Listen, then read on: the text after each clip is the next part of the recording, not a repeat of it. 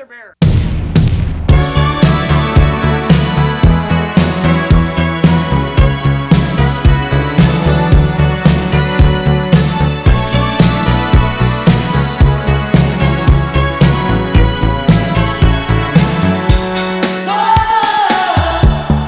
Hello，大家好，欢迎来到啤酒事务局，Hello，大家好，欢迎来到出海进行时，我是天，我是 Nicole。这是一期非常特别的串台节目啊。是的，这期串台节目的由来，它并不是因为精酿啤酒要出海，而是因为在这个特殊的时刻，我们都需要去经历上海的 lockdown。对，所以我们不得不串个台。是的，毕竟我们是队友。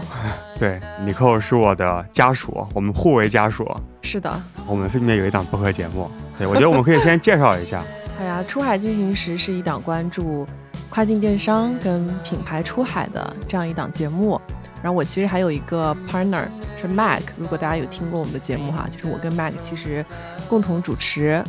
但是因为对这次比较特别嘛，所以我跟我的队友就先来录制这档节目了。也向出海进行时的各位老板们介绍一下，啤酒事务局是一档专门聊啤酒的节目，有我还有齐，也是我的搭档，我们一起来录制的。现在上海还是在封闭期间嘛，所以我和尼寇晚饭之后，想来聊一聊我们自从封控以来的一些感受、真实的生活现状，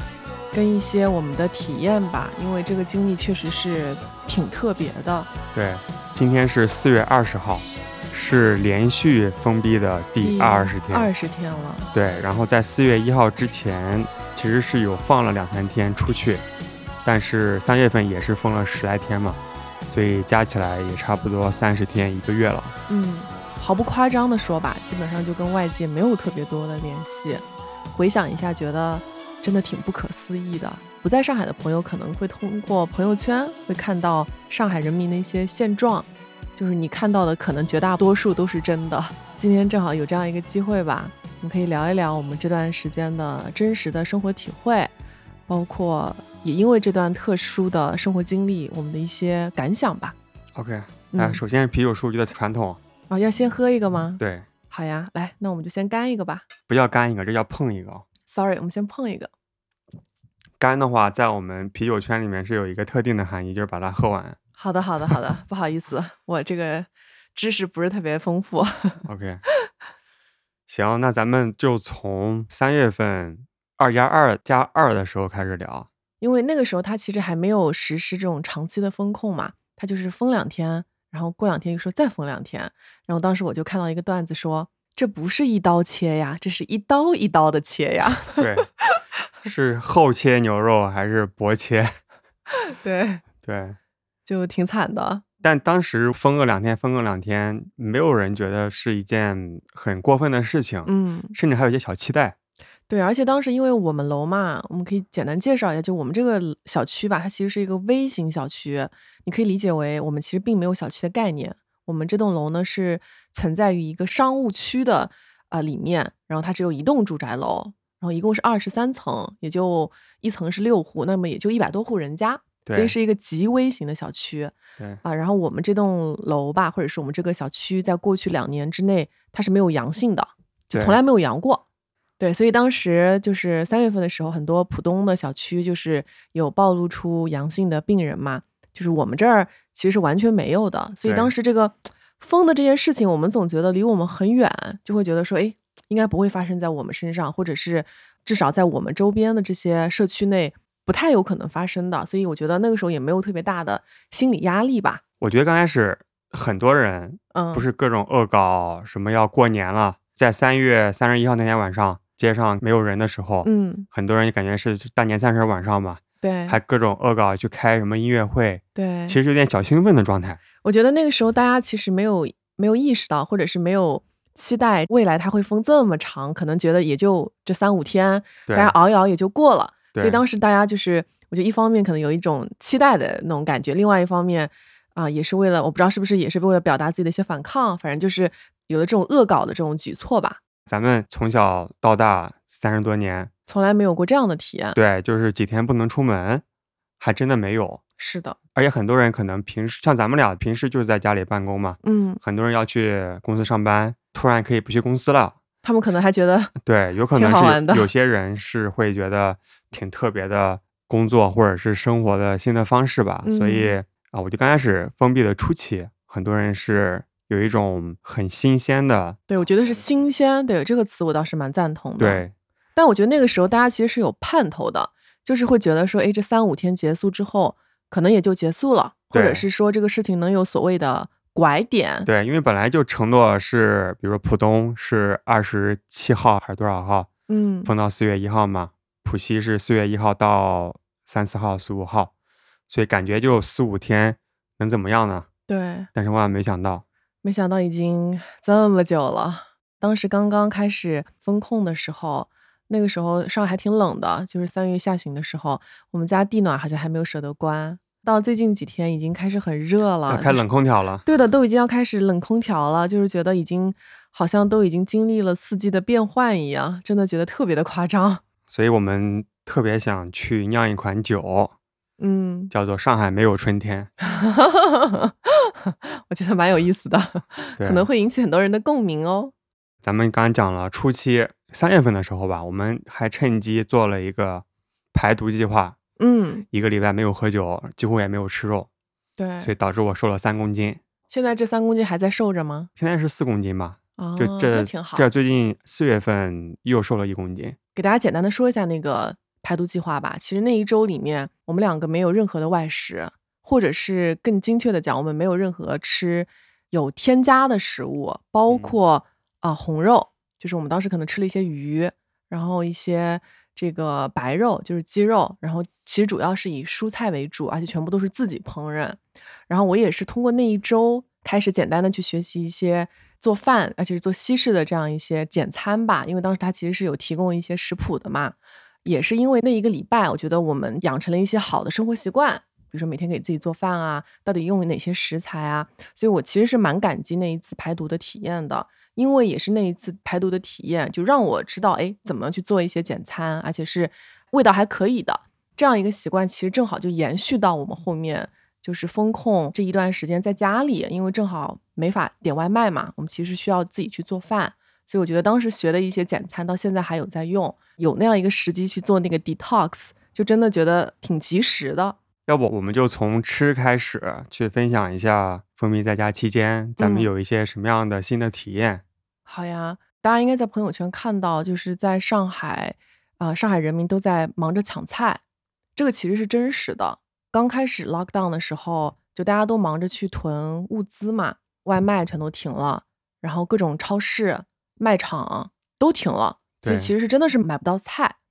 嗯，然后当时大家都非常的惊恐，就生怕自己就是没吃的，就真的就是大家都在囤。然后我记得我们当时早上其实也会很早起来，就是去叮咚上抢菜。刚开始两三天其实没在抢，因为东西都有嘛。嗯，我觉得差不多在三四天之后开始抢菜，然后抢菜最初的一个礼拜在叮咚上面其实抢得到的，每天定闹钟五点五十分，对然后开始六点钟准时抢嘛，然后疯狂点对，是抢得到的。但是过了一两个礼拜之后，咱们家附近的叮咚站点封掉了，嗯，所以现在抢也抢不到，抢不到了。再也抢不到了。对，然后就开始，大家应该听到一个词啊，团长。对在上海的话，全得你的生活全得靠团长，其实就是大规模的一起去团购嘛，需要去找供应商，他在拿到了这个大批量的团购之后，他会帮你去送过来。所以其实是依靠这样的形式，我觉得保证了大家的一些基本的生活物资。所以总结一下，就比较新鲜的体验，第一个是去抢吃的，嗯，之前咱们从来没有想去抢过吃的，甚至有很多吃的在我们面前，我们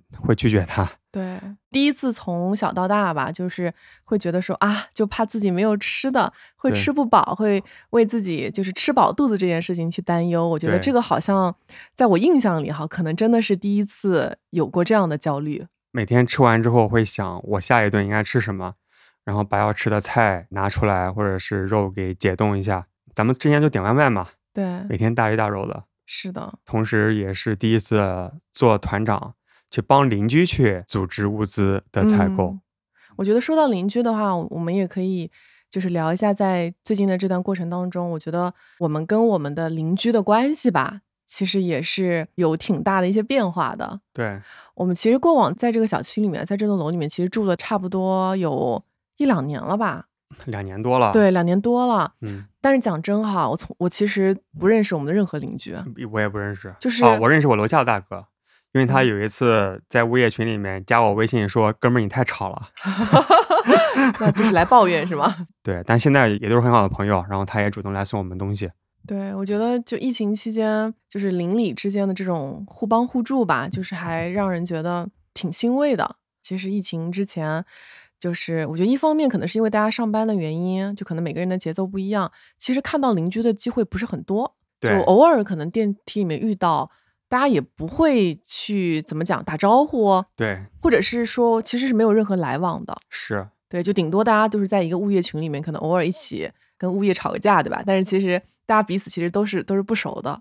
其实三月份那一次风控，我们还是没有认识邻居。没有。我们是从四月一号开始，我们家办了一件大事儿，开了一个咖啡馆儿。你也也不用那么夸张啦，对，那倒也没有。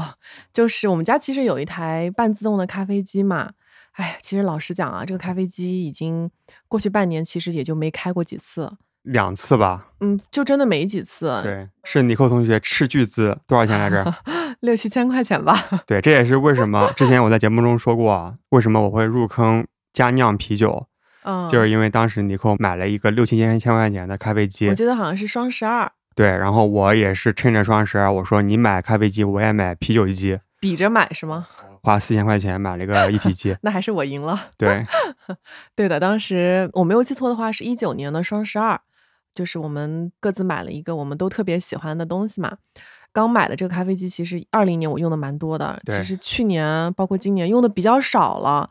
哎，我觉得一方面可能是懒吧，另外就是我们家楼下前段时间就在我们楼下就开了一家 Manner 嘛，你知道他们咖啡也很便宜，所以我就懒，有的时候就哎每天我也不知道在忙啥啊，可能就觉得哎我没空，或者就觉得说哎楼下就有现成的，那就买吧。所以这个咖啡机其实在过去半年基本上就像刚刚讲的没怎么开，对我每次想喝咖啡，你就说没有豆子，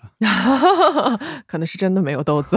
因为没囤呢。但是最近因为疫情嘛，就是大家都不能出去，然后我就意识到说，就是因为我是一个不喝咖啡其实会有一点难过的人，就是就怎么讲，就每天的生活还是需要有一杯咖啡来让自己觉得更加清醒的。然后开始风控的时候，我就在想哦，我说，诶，我说那我是生活离不开咖啡的人，一定有跟我类似的这样一些人吧，就是每天要喝咖啡的。但是现在外卖也没了，我相信也不是每个人家里有咖啡机的。所以我当时有一天就跟你讲嘛，我说，诶，我们要不要就是在大群里面去发一下，说我们来帮大家做咖啡，但是大家可能需要去贡献一些豆子跟牛奶，因为正好我们家也没有豆子了，就对，也没囤。这件事情有几个前提啊。嗯，首先，上海人民喜欢喝咖啡，大家都知道。对，这个全国人民可能都清楚。对，而且真的不是因为矫情，可能就是因为习惯。包括我自己每天不喝一两杯，我也觉得很难受，可能是上瘾了。所以确实想喝。第二的话，就是咱们家也没有咖啡，没有没有咖啡豆，没有牛奶，嗯然后，当时。想买也买不到。对这个咖啡机还挺好的，对，是会加的。李寇同学正好想去学习拉花，然后可以用别人的咖啡豆去拉花。嗯、也不能这么讲吧，就是我其实一直想要去精进我的拉花水平。对，但当时是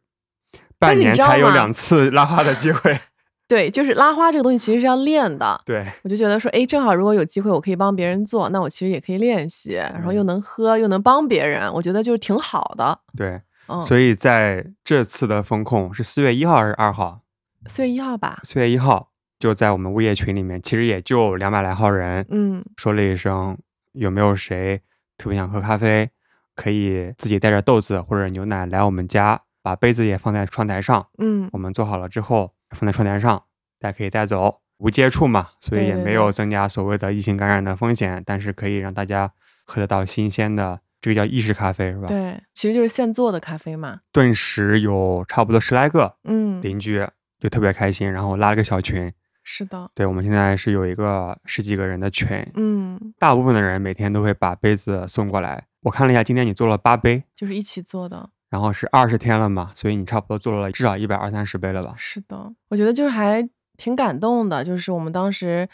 嗯，有这样一个想法，大家就响应了嘛，因为大家可能真的是有这个需求。但是我觉得后面就看到大家就是拿了很多豆子来啊，包括牛奶来，然后这件事，情包括第一天，嗯第一天我们收到了至少四五包豆子，几大盒的牛奶。是的，很多人送来之后，他自己都不来喝咖啡，对，他只是来捐赠那个雷。对，有有一个有一个邻居，他的名字叫雷，因为他家自己也有咖啡机，他其实是一个囤货型的人，他囤了很多的豆子，对，所以他当时就帮大家拿了好多牛奶，还有什么椰厚椰乳，还有咖啡的杯子，甚至就都给咱们拿过来了嘛。所以我当时就挺感动的，就是觉得我们其实只是发出了这样一个信号吧，就是会发现哇，原来有这么多善良的人，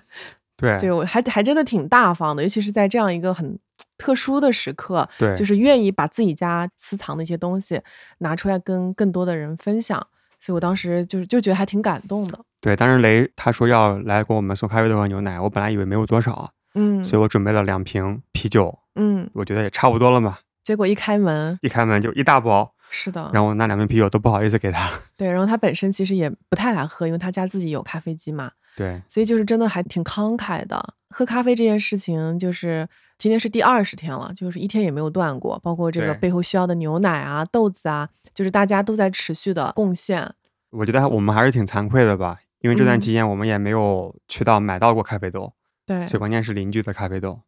牛奶咱们买到过。嗯，但是我觉得他们应该，嗯，怎么讲也挺开心的吧，因为毕竟在这样一个比较特别的时候，其实还是 挺难得的。就是我我我就设想一下，如果是我的话，我很喜欢喝咖啡，然后如果每天能有一个邻居，他他能专门帮我去做，然后我只要贡献一些豆子，我会觉得还挺感恩的。对，对，所以我就觉得就怎么讲，就是也不能讲各取所需，是吧？就是互相贡献自己的资源对，以及能力。嗯，我们也只是一拍脑袋想到说可以给大家做咖啡，对，但是没想到这件事情能够让我们这十几户、十几个人的邻嗯居，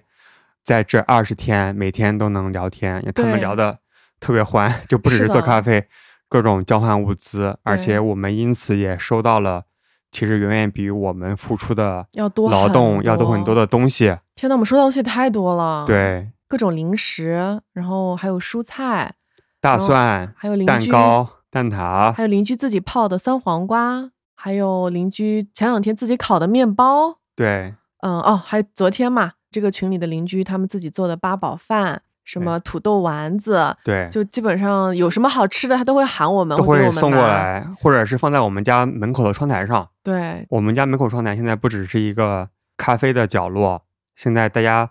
交换什么物资会放在我们窗台上。对的，就是说，就是说你 要不要什么东西啊？我要啊，然后那你去二二零二的窗台上面拿，嗯，而且还比如说我们可以帮大家去，比如打印东西，对因为我们家有打印机，对，然后有一些家里有小孩小朋友的家庭，打印机没有墨了嘛，然后我们家可以嗯帮大家去打印东西，嗯，交换一些物资。我需要一个蒜，我想喝杯酒，对的全部在我们窗台上面。是的，挺温暖的，挺温暖的。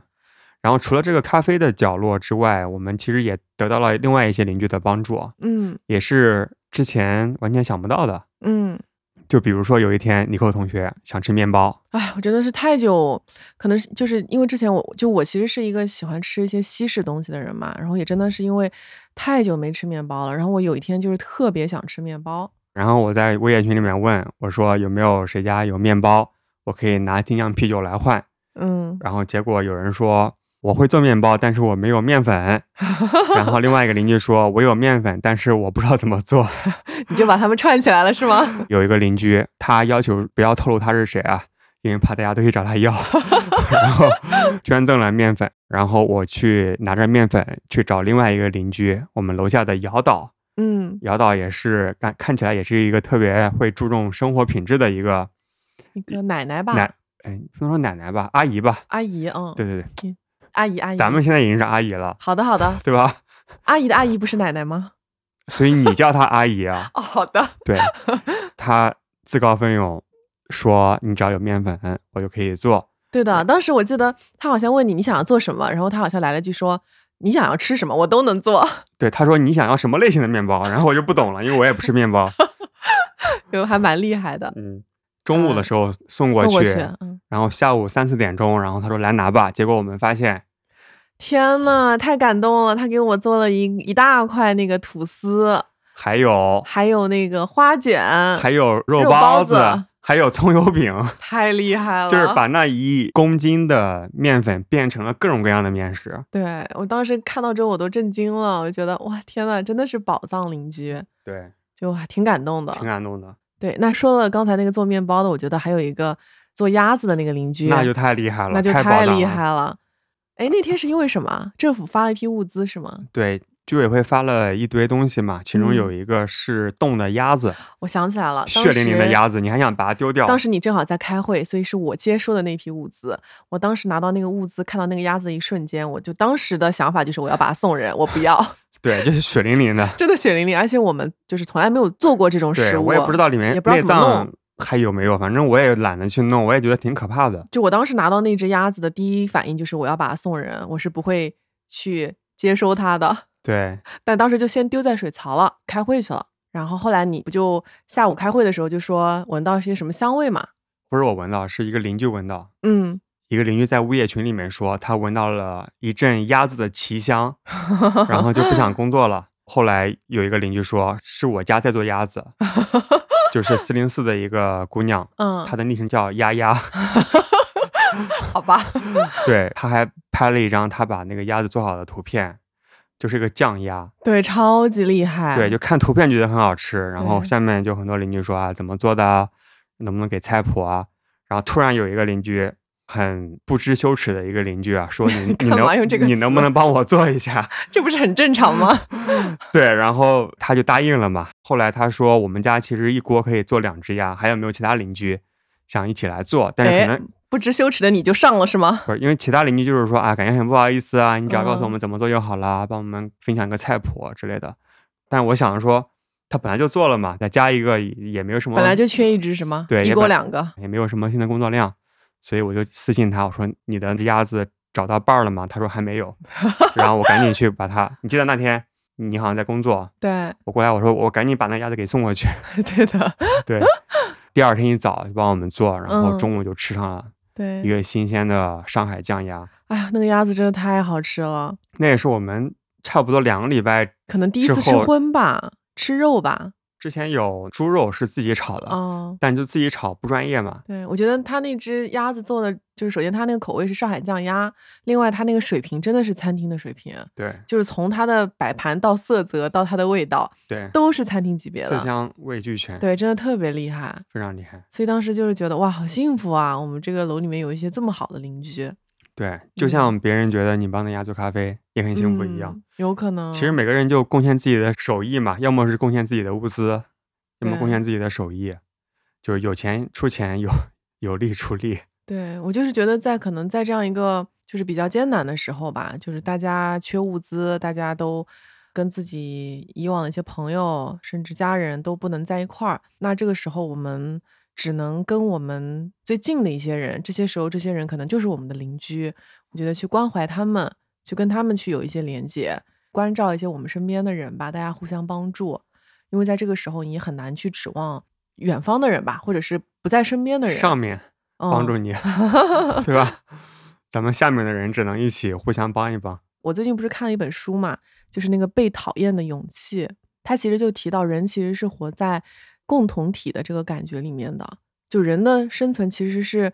它是需要跟别人有很多连接的。我们其实都希望在这个共同体里面去找到一些自己的存在感。那你怎么样去找存在感呢？其实就是首先你需要去付出，去做点什么吧。而且可能你当时做点什么的时候，你也不能指望别人一定有一些什么好的回报吧。但是只有你踏出第一步的时候，你会发现，可能外界就会真的会给你一些好的信号。你这个善举其实也会引起别人的善举，但是第一步是你首先要踏出第一步。就是你在付出的时候，首先主观上不要有太大的期待，嗯，因为首先是你想做的一件事情，对的，就管别人怎么来回馈你。对，那是别人的事儿。对，但是你有这样的心态，比较真诚的去付出的时候，可能反而会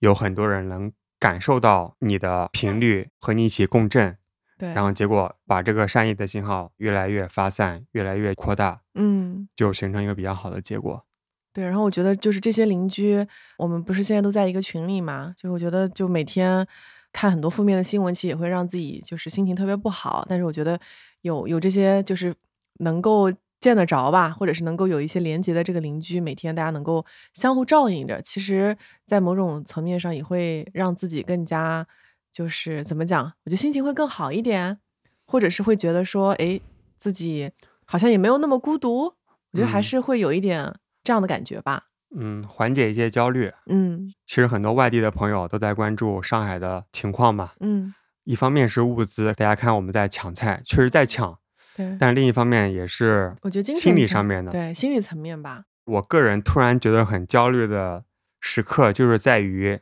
早上五点五十分定了闹钟，然后狂点那个叮咚，嗯点了十几二十分钟，点不到，六点二十分了，嗯就觉得我好想吃一个胡萝卜，我想吃哎一个蒜或者辣椒，或者是我想要一颗葱，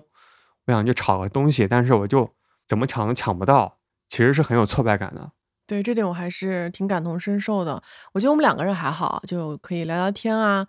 或者是我想不开了，你可以开导我，或者是你想不通了，我可以开导你。嗯我觉得有一些朋友他可能是一个人住，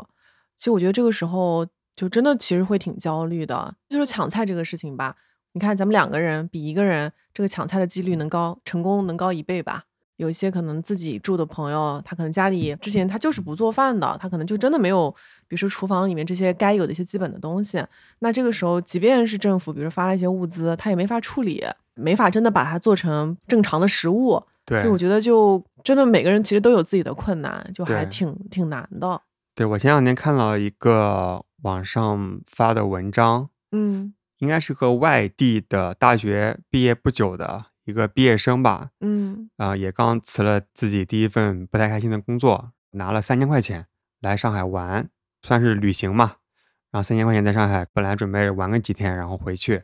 然后结果正好遇到了封城，他当时被封在宾馆里面。咱们好歹还有一个炉子，然后还有一个冰箱，你别把我们说这么惨吧？什么叫有一个炉子？我们就有正经的厨房啊。但是像外地游客，或者是很多刚毕业不久一些朋友，可能家里连生火做饭的条件都没有，嗯你说他们是怎么度过的？一方面是身体上面生存的层面很麻烦，第二心理上，如果咱们是他们，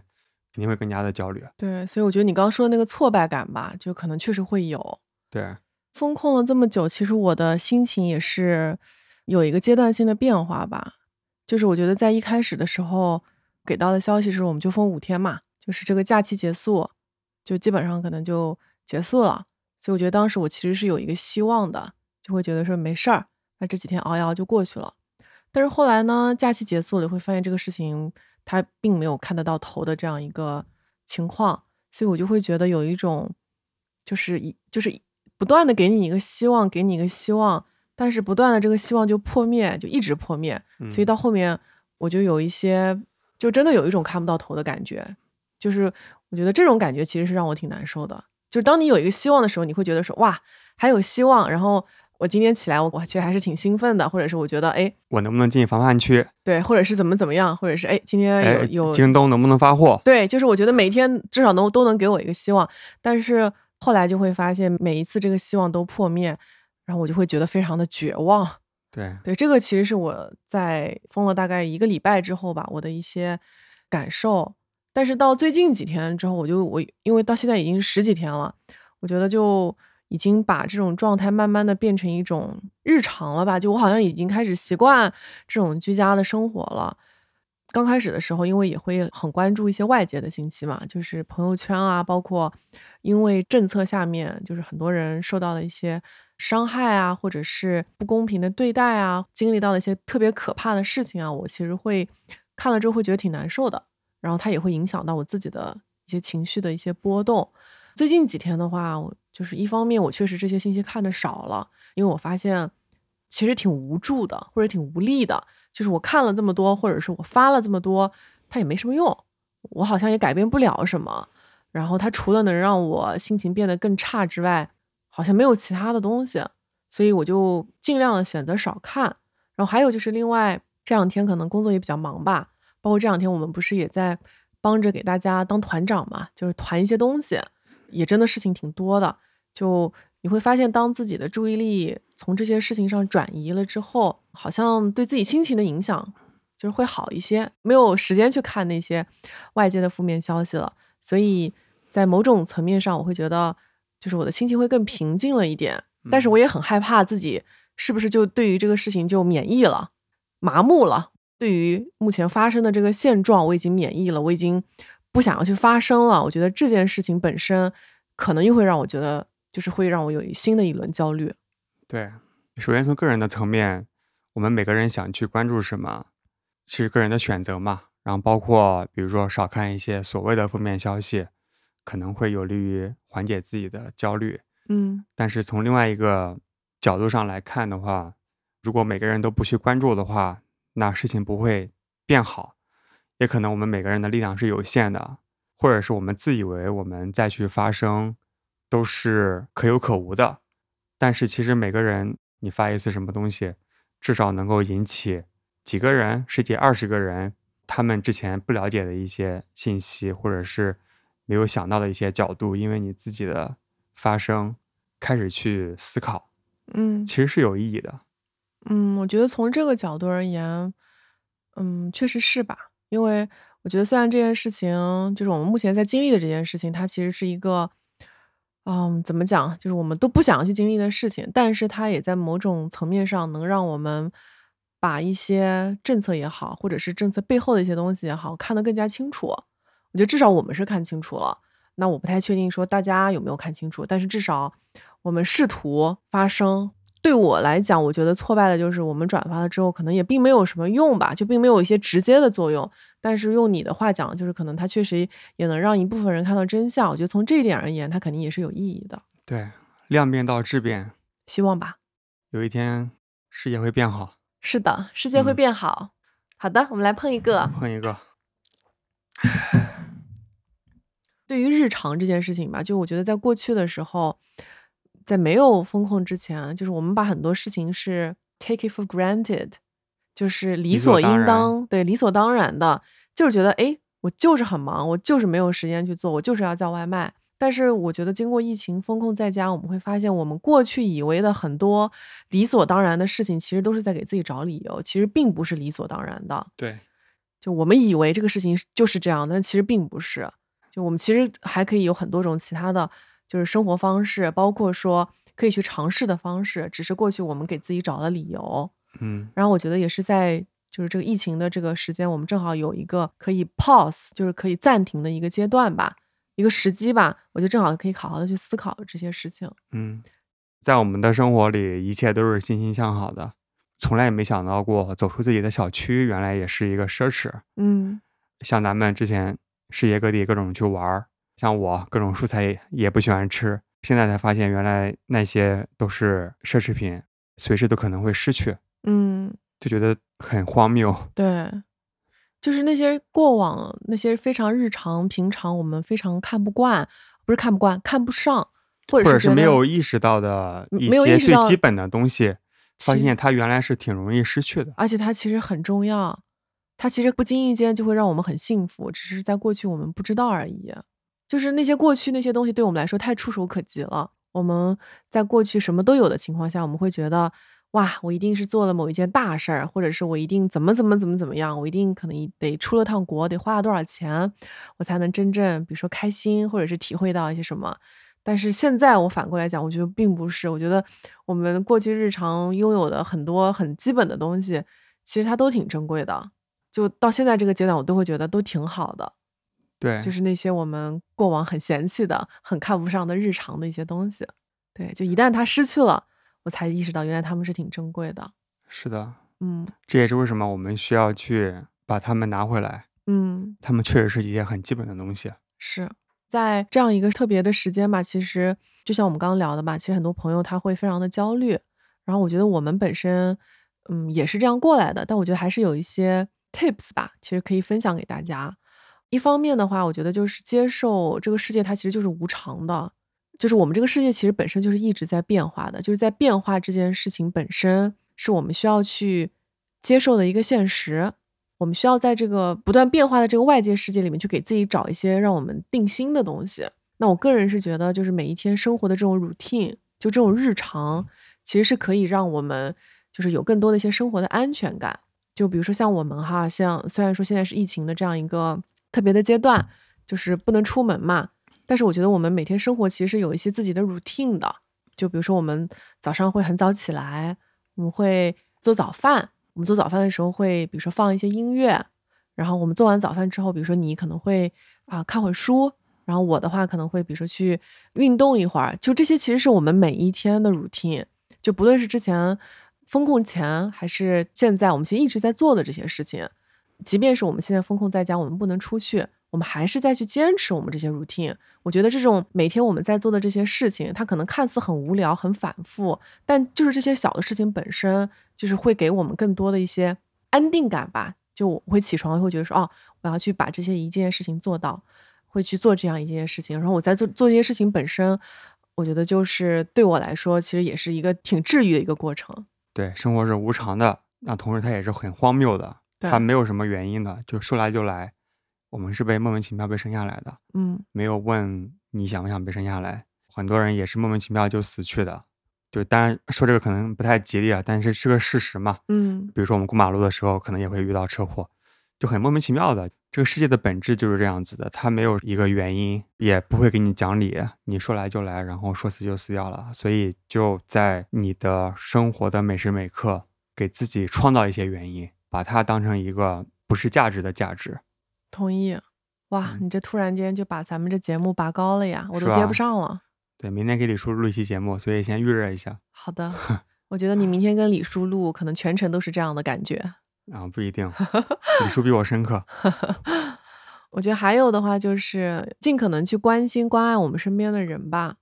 我在疫情期间，就一方面就像我们刚刚讲的，我们其实跟我们的邻居，就是我们当下吧，离我们最近的一些人有一些连接，互相帮助。就是也让我觉得内心很安定。另外的话，就是我最近一段时间也一直给我奶奶打电话嘛。就我奶奶其实就住在附近，然后她就是我还是挺就是想念我爷爷奶奶的，因为我小时候其实是有段时间跟他们一起住嘛。我其实就特别担心他们，因为我觉得老年人他们就不如年轻人，就不知道怎么抢菜，也不知道怎么用这些互联网的东西，所以我就很怕他们抢不到菜啊，或没有物资。然后我就会隔个几天给他们打个电话。这个也其实也会让我觉得安定很多。就我可能跟他们打电话也聊不了什么东西，就问问他们，比如说有没有物资啊，今天有没有做核酸啊，或者是今天做饭都做了啥，其实就是一些非常非常家常的东西。但是我就觉得跟他们可能花个十到十五分钟聊聊天，就是听到他们的声音，或者知道他们在做什么，就是会让我觉得还挺安定的。我觉得这个也是我力所能及能做的事情吧，因为要再往其他的我也做不了。包括跟我父母也是一样，时不时的去 check 一下他们还好不好，因为我觉得在这样一个特殊的时刻，就像你刚刚讲的，每个人都有自己的烦恼，就可能他们也有他们的烦恼，让他们知道我们都在一块儿。对，之前的很多问候只是一个浮于表面的问候，嗯，但现在的话非常实实在在，